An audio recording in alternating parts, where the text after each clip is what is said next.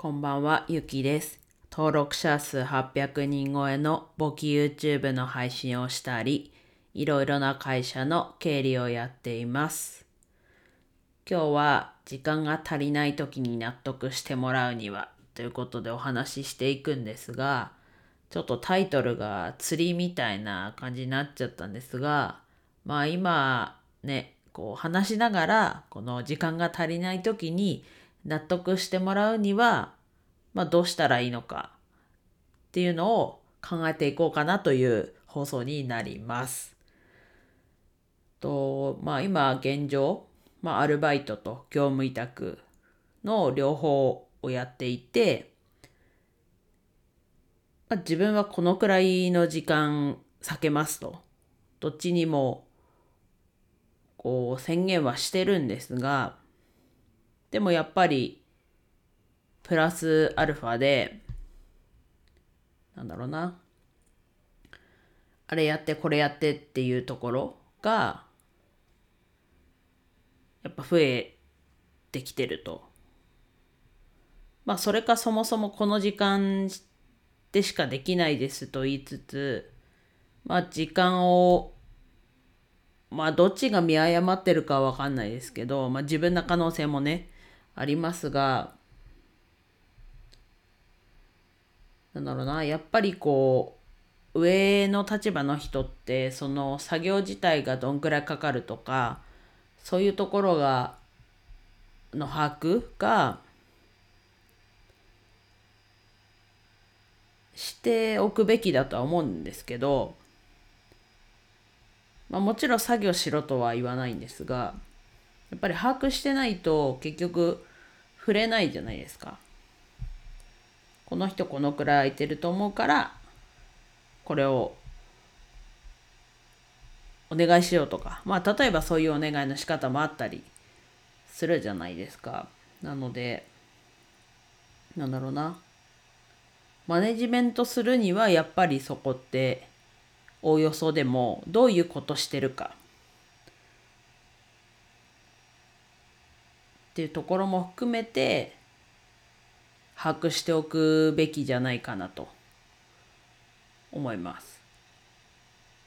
なので今自分は作業者の方でこう時間が足りなくて溢れ返ってる状況、まあ、睡眠時間も削ってっ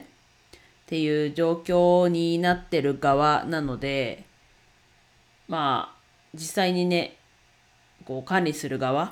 ていうのはほぼほぼ経験したことはないですが、うん、管理するだけっていうことはそうですね。作業しつつ管理もするっていうのはやったことありますがねそんなたくさんとかじゃないんですがやっぱりこう管理するっていうもうそれがこう与えられたものであればやっぱり管理していかないとまあちょっと違いますけど人を辞めてったりする原因の一つにもなるのでで結局なんだろうな昨日の話ともつながるんですけどまあ昨日はなんだろうなこう会社の良くない傾向っていうタイトルで話しましたけどやっぱりやる人に仕事が集中しちゃうと。そうすると何時間も残業してる人もいれば時間内に帰る人もいて、まあ、それはそれでねいいんですけどでもそこをこうみんなにこう平等じゃないですけど時間だけを切り取った感じになっちゃうのでまあこれがねいい解決策かはあれですけど例えばそのみんなにばらすことによって残業時間こうの部分が抑えられたりすると思うのでまあ一つの方法としてねみんなでやるっていうのも一つだしまあねみんなそれぞれタイミングがあると思うんで助け合いながらやっていくっていうだからそっちはこうプレイヤー同士が協力してやるのかまあそれすらもね管理者のこう命令というか指揮命令でやっていくのかっていうところはあるんですけどでもやっぱりそこをねやっぱ管理する人は必要じゃないかなと思うんですがまあちょっと今話しててもやっぱり結局こう時間が足りない時にこう納得してもらうっていうのはちょっと無理なのかなとやっぱりこう話しながらねちょっと思っちゃいましたけどまあ自分はねパッと納得してくれることじゃないですが結局足りなくてもこうこなしちゃうとあできるんだってなっちゃうわけじゃないですか。でそれがねずっと負荷かけたままって走れないと思うのでもういつかこうねその状況がもう無理ですっていう状況。もう何かが起きないと気づかない。まあそれってでも正直言うとやっぱり末期というかかなと思うんですけど。まあ自分も結構もう無理ですっていうのはよく口には出す口には出すというか相談はするんですけどもうちょっとやってみようもうちょっとやってみようっていう風になって結局ねこう辛くなる心も含めっていう状況になるのでまあ